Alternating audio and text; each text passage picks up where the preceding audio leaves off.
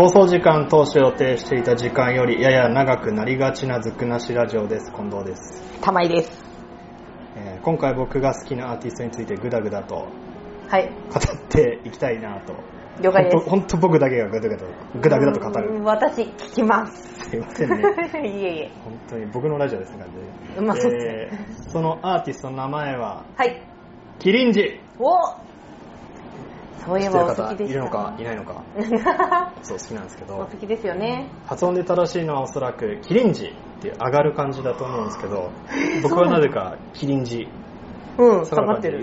呼んでいるので今回はまあそのような形で呼ばせていただこうかなと思うんですけどもはい。そもそもキリンジとは何ぞやっていうところなんですけど、はい。ウィキペディアよりお。キリンジは日本のバンドである。はい。1996年に兄の堀米貴樹が弟の堀米康之を誘って兄弟2人で結成。お。デビューするとすぐに複雑ながらポップなサウンドと独自の詩の世界が大きな注目を集めお。また兄弟それぞれが他のアーティストへの楽曲提供を手掛けるなどお。作詞家作曲家としても、えーうん支持を集めています。と、なるほど。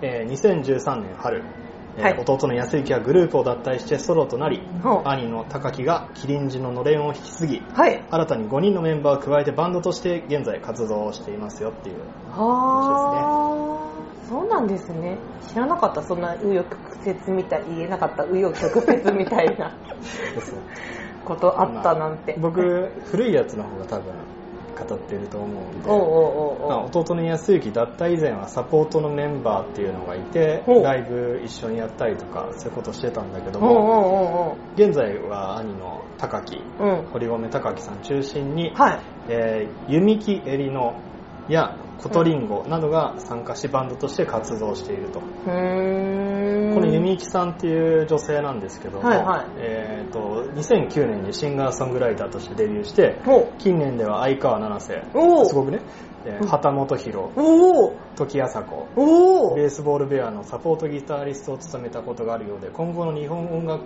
界を担うかもしれないと言われているという。結構評判がいいみたいな、うんうんうんうん。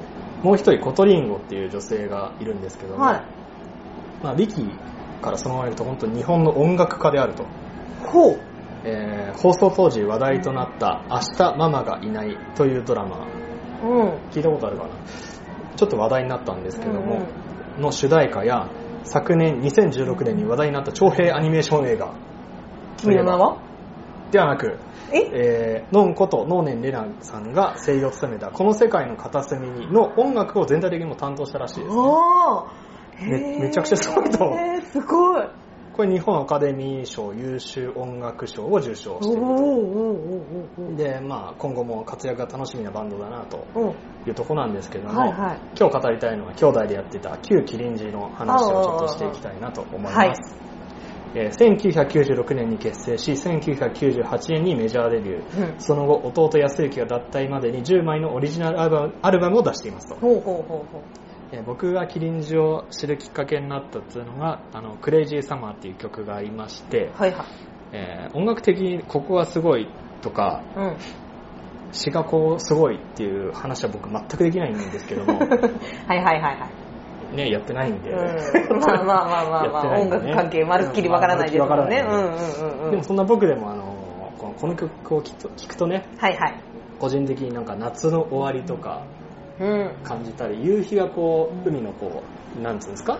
海にこう沈んでいく感じ うんうんうんうんを一人でこう見ながらこう感傷的な気分に浸れるようなはいはいはいはい。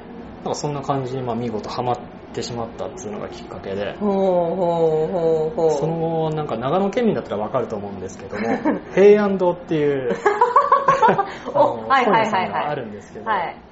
近場のその平安堂本屋さんが、はい。えー店内か改装をするって言って、あのレンタル CD のコーナーをこう縮小したんですよ、あ、ね、はいはいはいはその時にあのレンタルでこうもう使わなくなった要はうんレンタル落ちっていう CD の中にこうたまたま見てたらそのキリンジがあって、い。はいはその時にあの本当その時珍しい珍しいっていうか偶然い。うん。あのファーストアルバムである「うんペーパードライバーミュージック」っていうアルバムがあるんですけど、それを購入できたとほうほうほうほうほうほ当時あのアマゾンでうん。価格表見たら2000いくらとかしたやつを、あのめちゃくちゃ安い値段で買えたんで それもありがたかったっていうのであって。当時専門学生だったんでもう帰り道とかでも鬼のようにリピートしながらなるほど。聞きまくって聞きて、まくって。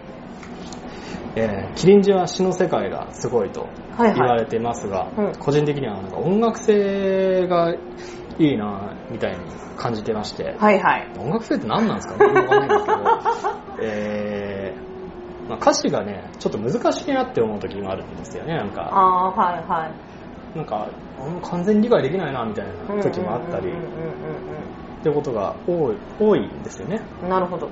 でも曲もこうしっかり聴くっていう曲もあるんですけど、うんどちらかというとこう聴き流していいよっていうなるほど。なんかもうなんか雑用しながらパーってこう聞き流せる曲っていう感じが良くてそれでなんかハマっていったっていう感じですかうんうんうんねだからリピートしてても苦にならないってうんうんいううんうんうんのがあって聴いてました。なるほど。でなおかつなんか初めてこの曲を聴いてこうあこの曲めちゃくちゃいいなっていう気持ちはあんまないんですよね。おおそれで。あんまないんですよねこれ。うん、あんまないんだ。そればっかりって言うのかと思った。いやリピートしていくとあれ？この曲いいな。あこの曲もいいなあ捨て曲ねえなって 感じになってくるんですよねああ、ああ、あまあそんな感じであ、はい。ドハマりしていくんですけども、はいはまあ、キリンジに少しでもまあ興味持っていただけると嬉しいななんて思っておすすめの曲も紹介したいんですがお時間が微妙な感じなんでい。はい。2曲だけシャシャシャシャシャッとはい紹介したいなと思うんですけおど、願いします。1曲目は「エイリアンズ」っていう曲があって、はいこれもう知る人ぞ知る名曲だと、はい。えーサードアルバムの「3」っていうのに収録されてまして、うん。これいろんな方がカバーされていることでも有名。うん。今カバーされているのは畑本博お。オリジナルラバーお。オリジナルラブか。お。あとあのネットでたまにカバー曲流してるあのグーズハウス。ああ、はいはいはいはあと能年玲奈さんことノンさんも LINE の CM でカバーしていたらしいですね。ー。結構最近のカバーが多いみたいでぜひ聴いていただきたいなと思うんですけど。うん。YouTube で案外歌ってるのも聞いたことある。あマジ？う僕カバーだとオリジナルラブが好きなんですけど。なるほど。これもあの YouTube 流れてるんでうん。ぜひ聴いてみていただきたいなと。ちなみにサードアルバムの3っていうのは本当捨て曲が1個もないお。本当名盤で、はい。キリンジ入門におすすめなお。1枚なのではい。聴いてみてください。はい。あと愛のコーラっていうのが個人的に好きなんですけども、いはいお時間がないのでもうめっちゃ省略していきます、はい。えー名曲は本当多いんですがいまいちヒットしきれていない アーティストキリンジ、はい。えー売れすぎても悲しいですけども、はいこの機会に聴いてみてくださいはい。ではまた